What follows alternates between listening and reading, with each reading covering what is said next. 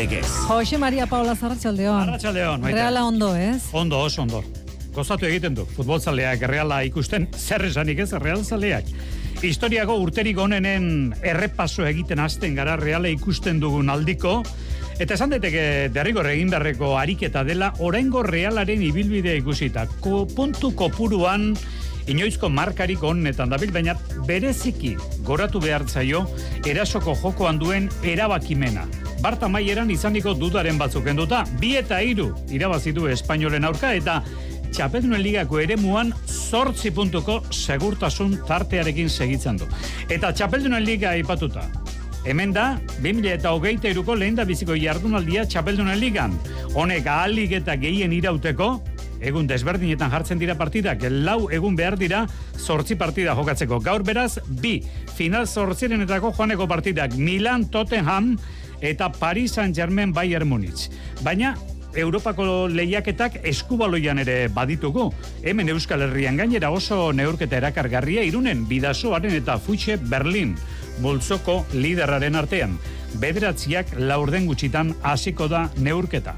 Kontu gehiago, esate baterako, zenbat kirolari ote dauzkagu Euskal Herrian lau joko olimpikotan aritutakoak, bueno, barik eta interesgarria egin dezagun zerrenda, bat behintzat Ander Elosegi piraguista da. Erretiro hartuko du, gorde egingo du piragua. Eta datorren ostegunean emango du ofizialki erretiroaren berri. Winter Series, zesta torneoko finala, datorren igandean. Eta gaur pilota aukeraketa ekitaldia. Barandika eta lekerika pelota biziekin saiatuko dira bi veterano nekatzen. Beasko etxea, bere azkeneko partida du, eta López. Eta berezkoetan, buruzburuko txapelketan nagusian Darmen Drail eta Gixandit sartu dira egokitze kanporaketan. Darmen Drailek, Peio Larralderen aurka jokatuko du eta Gixandutek ospitalen aurka horiek irabazi behar gero garaileek final aurrekotan Dukazuren eta Luis Sánchezen kontra jokatu alizateko. Ongi etorri entzuleo garratxaldion, zeharo gozagarri bihurtu da demoraldi honetan reala ikustea. Demoraldi honetan ere bai, esango dute batzuk. Bueno, joko maila, baliabideak eta kemena erabakigarritasuna, etengabe aurkariaren atearen bila ibiltzeko. Horiek behintzat badira, realak astero erakusten dituen armak, gehiago ere izango dira noski. Espainolen zaleian bi eta iru irabazitu bart realak, Imanol entrenatzailea ospindu du. Azken tartean espainolek reala dantzatu izana, baina Ospina gozpein, ez dirudu irrealak auldadearen zirkin haundirik erakusten duenik.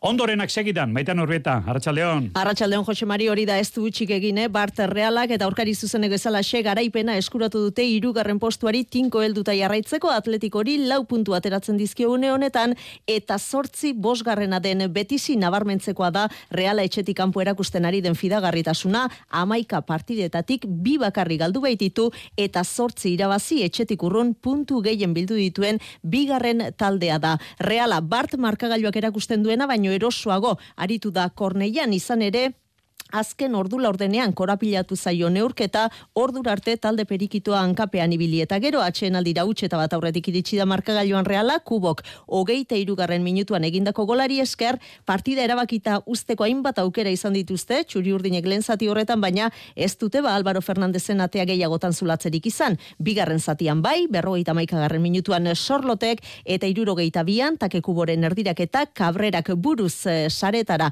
baloia bidalita, utxe eta iru jarri da aurretik reala, espainol berdegunetik desagerrara zidu talde txuri urdinak lehen irurogeita bar minututan, baina hortik aurrera neurketa aldatu eginda. Imanolek aldaketak egin ondoren, taldeak tokia galdu du soropilean, eta bizia eman dio espainoli, darderrek irurogeita mairugarren minutuan, eta olibanek larogeita zazpian egindako golen ondotik, ordulariari begira amaitu du partida realak hori dela eta, irabaztearekin pozik egonarren, aserre mintzatu da edabideen aurrean Imanol.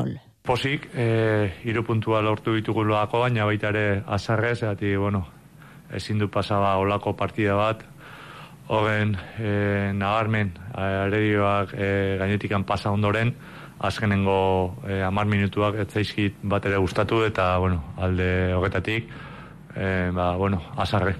Aserren neurketa maieran imanol eta kezkatuta zubimendirekin donostiarrak orkatila biurritu duelako momentuz realak ez duet donostiarraren e, orkatila horren inguruan inolako notiziak elarazi. Zubeldiak berriro ere infiltratuta jokatu duela ere santzuen horiotarrak, baina albiste honak ere badaude Josemari, eta horiek merinoren eta solaren berragerpenak izan dira, iruindarrak hogei minutu jokatu ditu, amar berriz e, donostiarrak realaren urrengo itzordua, larun batean izango da realearenan zeltaren kontrarratxaldeko ordu bietan. Osasunak eh, Real Madrid izango du datorren astebukaeran aurkari, baina gaur osasunak taldeak atxeden eguna du notizia zera da klubak berri mandu sadarrek bost G teknologia prest izango duela laster, eta horrek diru irabazia egarriko dizkiola taldeari. Eta datorren igandean Madrilgo beste talde handiaren kontra, Uanda zelaian atletikek atletiko Madrilen kontra. Ogeita emezortzi puntu Madrildarrek, ogeita amabi bilbotarrek.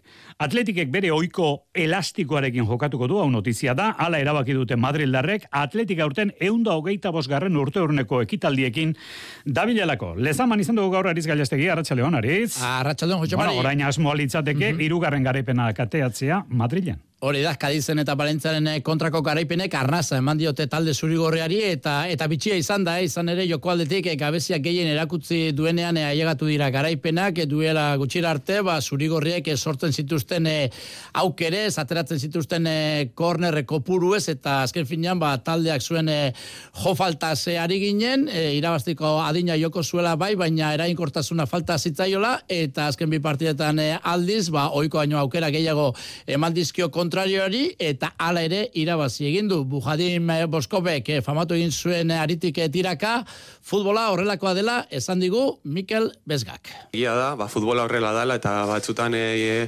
fine zaudenean edo oso fine zaudenean ba, iru puntu horiek eta efikaziarekin ba, ba, gola sartze dituzu ez.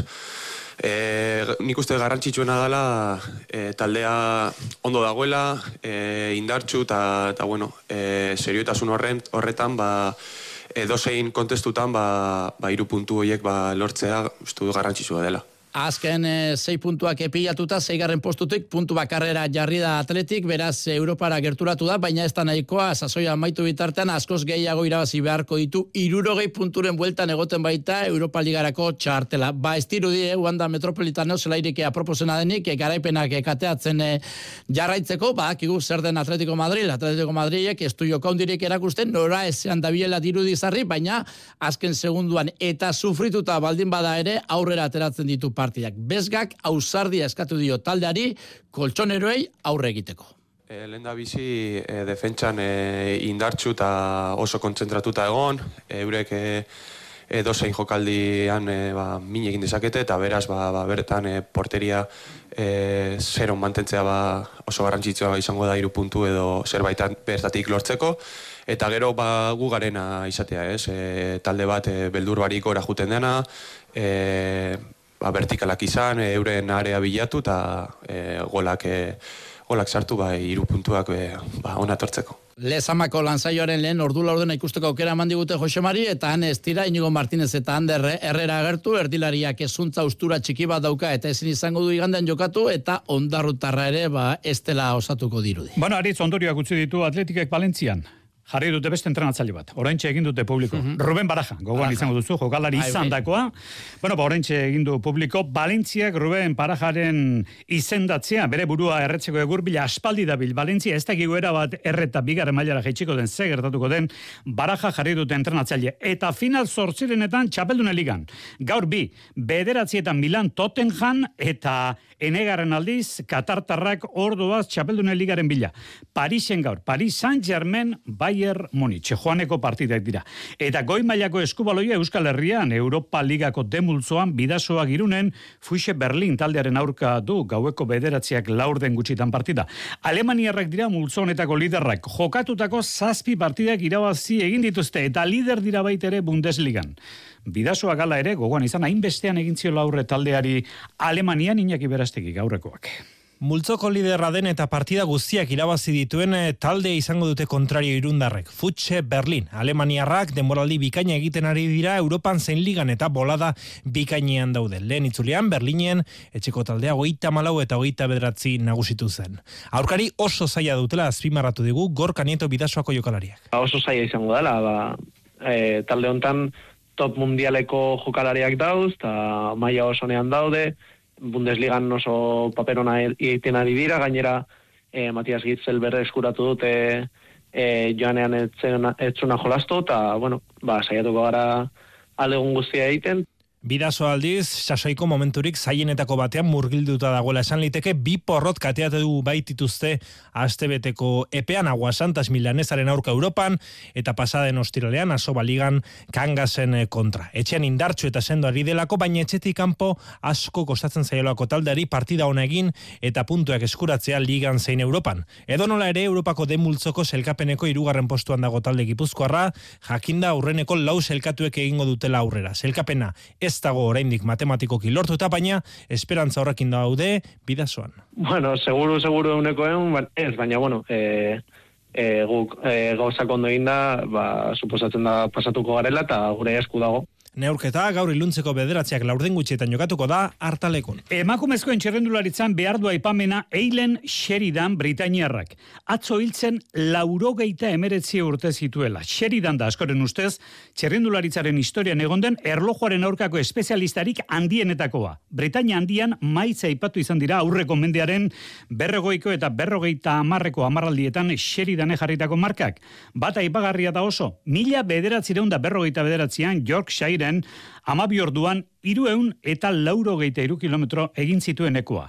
Xeridan, amabost urterekin asisten bizikletan, hogeita birekin profesionala zen, hogeita irurekin familia izan, eta handik zazpiestera bizikletan zen berriro. Atzo hiltzen, eilen xeridan, laurogeita emeretzi urte zituen eta urtengo urrian beteko zituzken eun urte. Eta gizon eskuetan zer, bueno, ba, gizon ba protagonista. Tadei, Pogatxar, Xabiru Xabiaga, Arratxaldeon. Arratxaldeon, Xabiaga. Nagusi izan zen atzo jaengo olibondoetan, urteko lehen da biziko lasterketa zuen.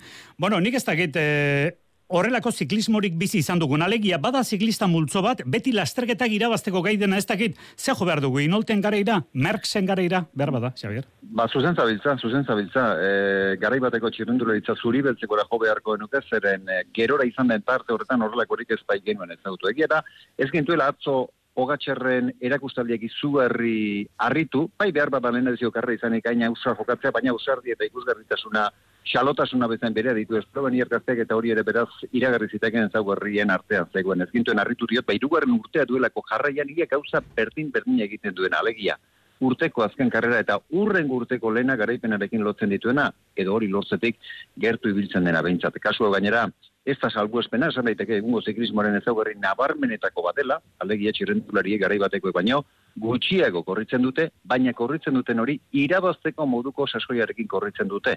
Irabazten ez baut ere, ba ez dira parte ibiltzen eta ez ditut orain datu guztiak emango inorrez erotzeko, baina Roglic, Benepul, Banaer, Van der eta beste batzuk ere horren adibide garbiak dira.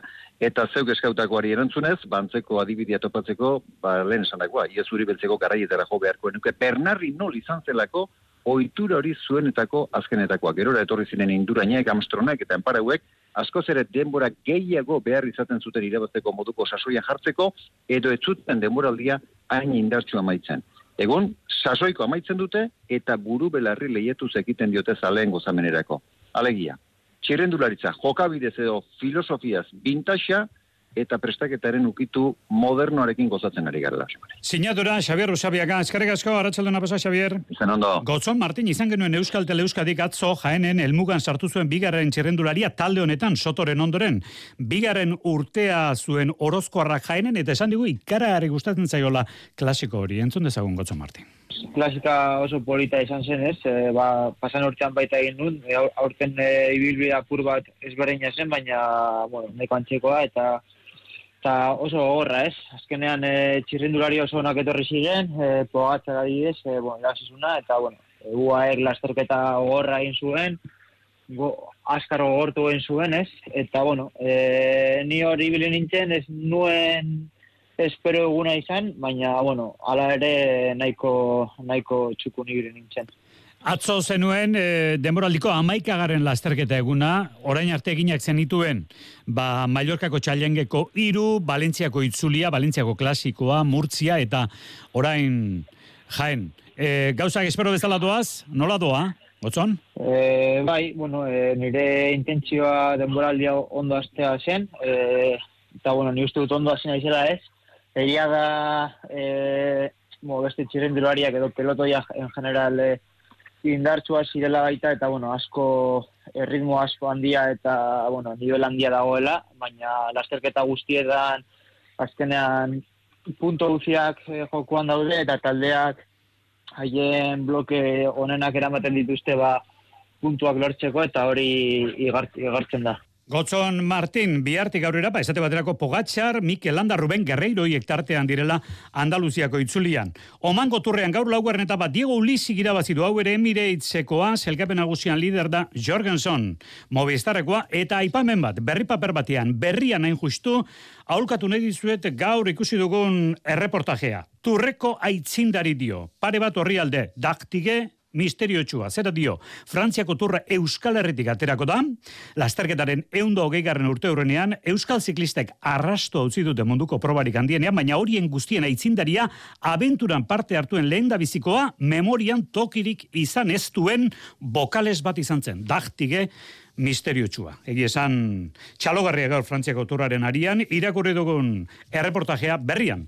Arritxu garnikan izan da gaur, datorren igandean Winter Serieseko finala da, eta gaur aukeraketan, Arritxu, Arratxaldeon. Baita zuri ere. Zemandu aukerak horrek. Ba, begira, lau pilotaria hon ikusi ditugu kantxan, eta gian, urdurien egon behartzuena lasaien zegoen. Bi esku poltsikoetan sartuta, lasai asko ikusi dugu, igandean, agurreko partida jokatzera doan Diego Beasko etxea. Eta berak alaxa aitortu digu, urduritasuna finala aurrekoan izan zuela, haundia gainera, helburua finala jokatzea zela, eta hori lortuta, orain igandeko finalari begira, lasai dagoela. Bai, niretzako importantinea do helburu nagusizena e, finalien egoti esan, e, bana finalien, da, bueno, oin, e, ba, un, egun politxe, agur e, berezi bat eta poli bat niretzako, da, bueno, nik uste dut urdirtasunek hor final ertzen zina danak.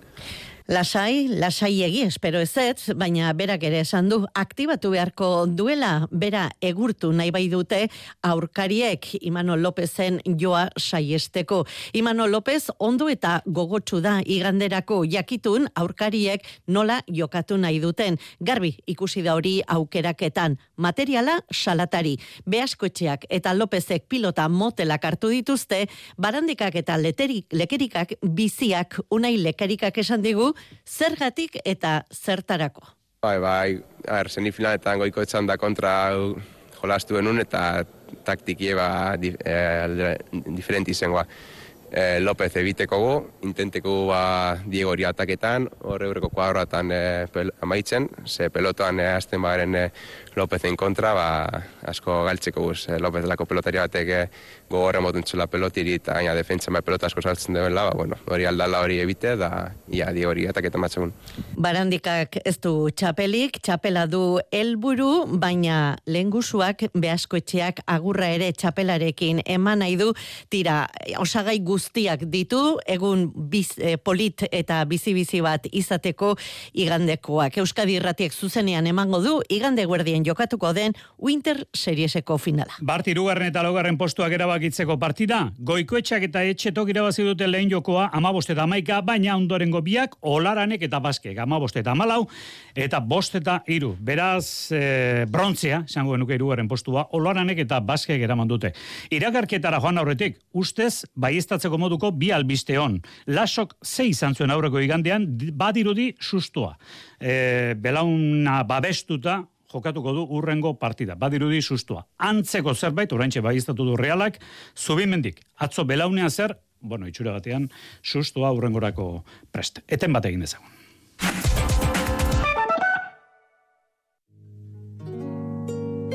Elbira Zipitria emakume txikia bezain erraldoia izan zen. Goitik bera abertzale, fededun eta euskaltzale. Euskal pedagogiaren aitzindaria. Etxe etxe antolatutako ikastola bat zen. Baina noski hau guztia klandestinitate oso osoan. Garairik latzenetan ere. Egiten genuna, mm, bagenekien, mm, ezin zitekela egin. Etengabe jardun zuena. Iritsi da zure momentua. Elbira Zipitriari buruzko dokumentala. Gaur gauean, estrenaldia ETV baten.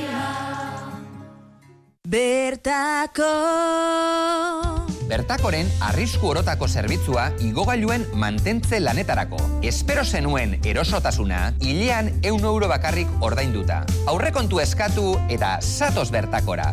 Bertako, liderrak zuri esker. Bertako Euskadi Irratia.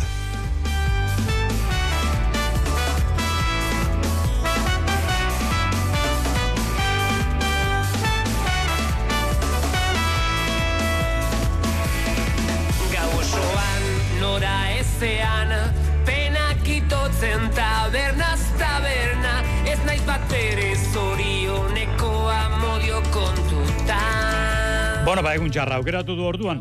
Gaur den eguna kontuan izan da. Zure ondoan egin nahi dut lot dio modus operandik. Zeote dio, baionan, olatzi duate. Garatxaleon, olatz?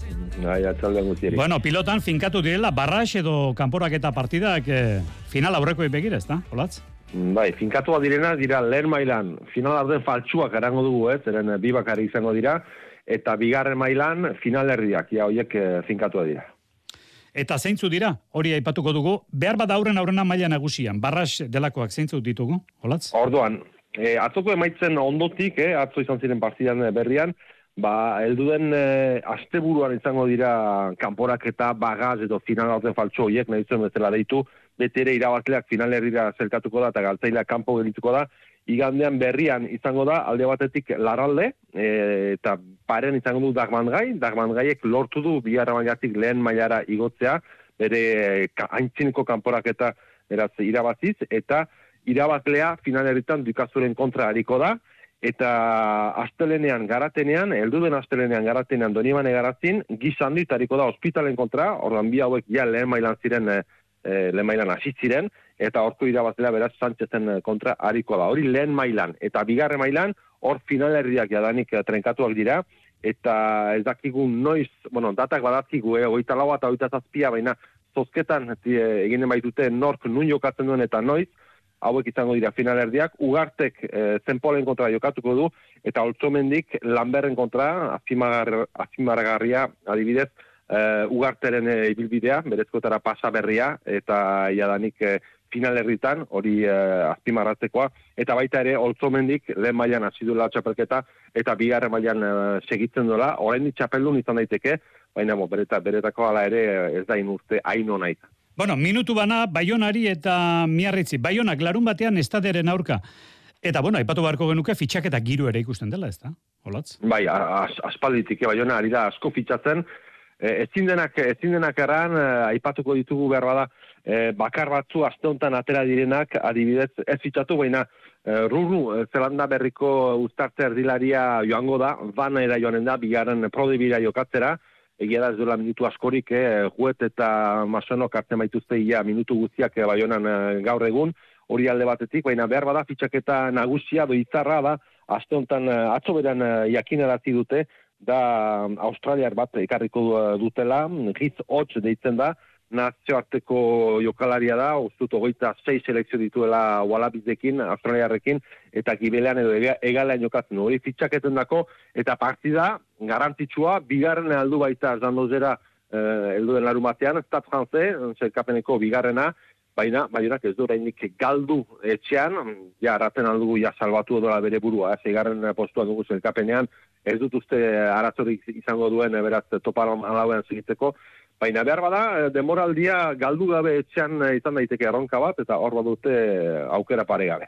Bueno, ba, miarritzek eh, bere helburua sei aurrenekotan sailkatzea du, pikin bat, pikin bat eh, atzera egin duela esan daiteke. Bueno, ruanen aurka dauka ostiralean, agileran. Bai, bai, partido importantea zeren, nik uh, uste nuen eta aspalditik erraten dut, eta miarritzik ez zula izango arazorik uh, lehen sailkatzeko, eta behar bada lehen bietan ere, zergatik ez, baina iduriz azken emaitzak ba, kontrakoa erraten dute, galdu, du, galdu ditu partido batzu miarritzek, eta ja, bosgarren postura jautsi da, eta eh, guan harrapatzen du, orduan amabigarrena da guan zailkapenan, miarritzek on, normalean ez luke arazorik izan behar, eta ez du izan behar agileran irabazteko guaren kontra, eta horrek ba, lau puntu edo bonus ofentsiboa getzen badute, bost puntu emanen dizkio, eta behar bada postu batzu irabazten alko ditu zailkapenan, baina bai ala bai narritzarrak irabazte dute eh, agileran helduden ostiralea. Ederki, hemen utzi beharren gara, eskerrik asko olatz, pasarratxalde hona. Gaur Bai, partida hormatik dauka, galdu ezkero, ba, playoffa jokatzeko arriskuan izango luke. Mendiko eskia aipatu nahi dugu, hiru urteko etenaren ondoren berriz ere Bandres Karolo, oroimenezkoa jokatu da erronkarin, Jonander Aramburu garaile gizonezkoetan, emakumezkoetan naia kinkozes. Jo, iru urte eta gero, ba, Andres Karolo bera etxia, ja, bueno, kriston ilusinio etxe euskune Euskal mendiazkiatzaile dan hori, eta, bueno, enjan baldintze, baldintzetan, ba, pasa bat izan da. Edurrona, eguraldiona, eta kriston girua. Bueno, ba, bizkaitarrak eten bat egingo du orain txabelketetan, Laponian izango delako, lerekin zeharkaldia egiten, gizonezkoetako garaile aramburu zumarragarrak esan du berriz, hemendik aurrerako ia ekitaldi gehienak bikotekakoak izango dituela. Eta bikoteka, binakako pilota txapelketa Ezkar Orman, igandean Bilbon, Larra Zabaleta Albizu, Elordi eta Zabaleta. Gaur aritu dira pilotak aukeratzen, Larra Zabal, bigarrenez, urrutiko etxearen lekuan.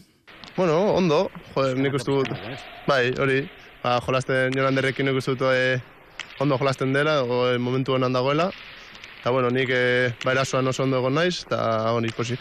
Karo, zaila dute igandeko partida pentsa, Elordi eta Zabaletaren kontra. Ba, saia, nik uste dut igual, daudela momentu oso onan, baina bueno, nik uste dut behar dugula gure partidua, ondo jolastea, eta bueno, eta gukitzea aldudanean, ba, erasoan ondo egotea. Bueno, kontua da, Larrazabal eta Albizu klasifikatuta daude, tira esan dezagun, urrutiko etxe eta Albizu urrutiko etxe osatutakoan bera hasiko delako berriz ere aurreko kuadroetan. Bueno, lasaiago, noski, klasifikatuta azkeneko bi partiatan alde derreko tartea dago. Hau esan du Jonander Albizuk. E, aurreko bazita, e, lasaitasun puntu hartu dugu, ez? E, ja nahiko bideratu dugu playoffa, e, ege dauen kontra inoiz ez dela momentuiko beno, baina bueno, e, aurreko bazita presio puntu kenduta dugu, partidu batik jateako eta ber, egon dateatzen. Beraz, eh, Albizuk ez du presio hori nabaritzen, partia un bat egin nahi du, datorren igandean Bilbon. Eta zein da, elordiren eta zabaletaren egoera, pentsa amabi partida jokatu eta bakarra galdo dute. Baina, bueno, alik eta txukunen segitu nahi dute, aitor elordi. Bueno, e, guk azkenien ba oinarteko lanak ba, oso ondo jo eta alde hortatik ba, bueno, lasaitasun puntu hori badeko gu, ez? Baina, baina, bueno, oin gure helburu danak semifinaletarako aste hortara danik eta indartxuen heltzi da, eta, eta bueno, entrenamentuak eta pixka ba, alde hortara bideratute baduke guz, baina azkenien ba, konfiantzarik handixen emoten da bena garaipenak lortzen e, egoti da, eta, eta bueno, gu ba, lasaitasun puntu horrekin urtengo ba, baina, baina txapelketan e, ba, puntu lortzeko gogorrekin be bai, eta, eta horren bi urtengo ba. Gaur aukeraketa hori Bilbon, bihar hiru egingo dira, bat eh, labreitan amaiketan eta gero tolosan egingo dira bi ba, eguerdiko ordu bat aterretatik aurrera, eta binakako txapelketan final aurrekoetan ligaska jokatuko da, ligaskan sei jardunaldi izango dira, ba, iru labriten jokatuko dira. Gaur danik internetez sarerak salgai dira bertako final aurrekoak jarraitu alizateko. Tartea gortu dugu, iluntzeko gogoan izan sortziago egutxalderaz eta gero arte.